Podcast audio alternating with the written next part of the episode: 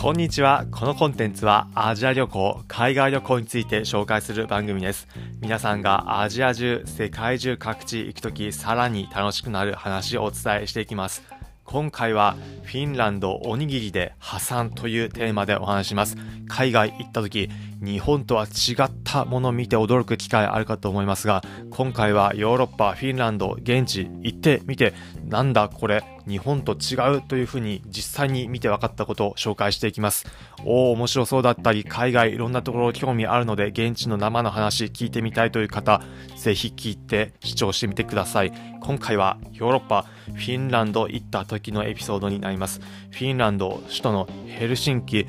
行った時です。フィンランド・ヘルシンキの中心部にあるフィンランドの中央駅行きました。日本でイメージするならば東京駅行ったみたいなイメージです。フィンランド中央駅着いた時にドリンクだったりご飯食べるところいろいろとあるんですが日本食を売っている食事スタンドちっちゃなレストランというか座るところもついている食事売っているところありました日本で言うならば東京駅着いた時に駅からすぐのところにちょっとしたご飯が食べられるところがある。一緒にテイクアウトできるものを売っているところがある。といったイメージです。フィンランド中央駅で日本食和食のところ売っているところがあるのでどんなものかなと見てみました。その時売っているもの寿司だったりおにぎりだったりが売っていたんですがその時値段確認してみたところ驚きました。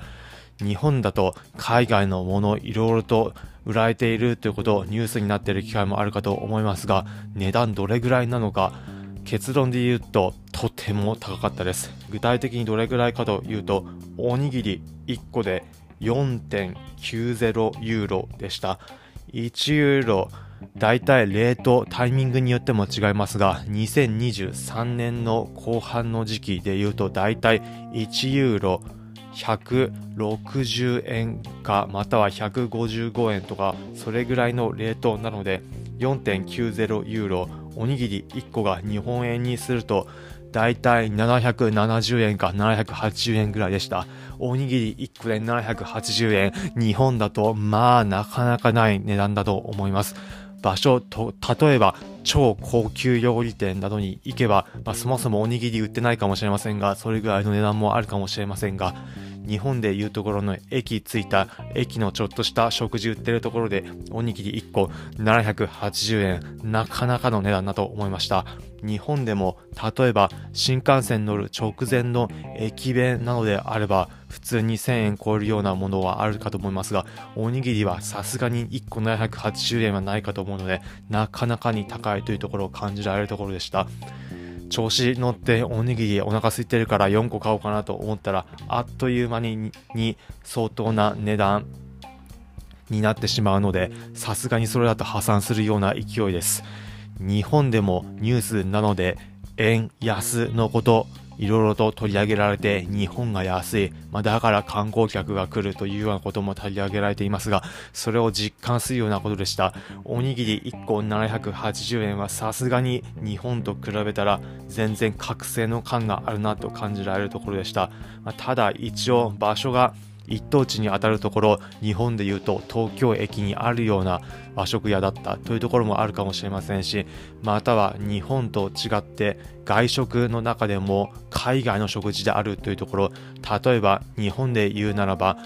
いくらでもあるような和食ではなくその土地ではなかなかないような料理。例えばタイ料理だったりベトナム料理だったりイタリア料理だったりスペイン料理だったり、まあ、そういったもののだったから高かったというのの現地版だったということもあるかもしれません、まあ、ただそういったことを考えてもさすがにおにぎり1個で780円は高いなというふうに感じられるところでした。皆さんも海外いろいろといったところで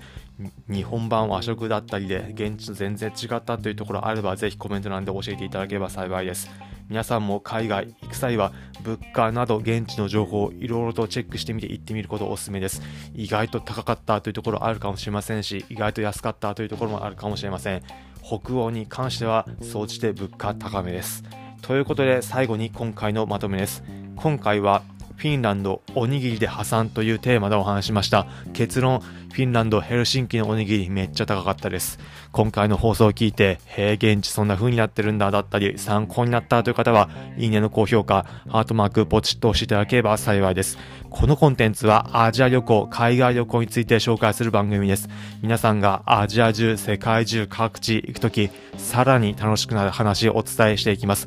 例えば現地でおすすめのグルメ情報だったり観光スポット情報。さらに現地行ったからこそわかること。日本人として現地行ってみたからこそのエピソードなども紹介していきます。お面白そうだったりまた聞いてみようかなという方はぜひこの番組フォローボタンポチッと押してみてください。それでは今回お聴きいただきありがとうございました。また次回アジア中世界中各地でお会いしましょう。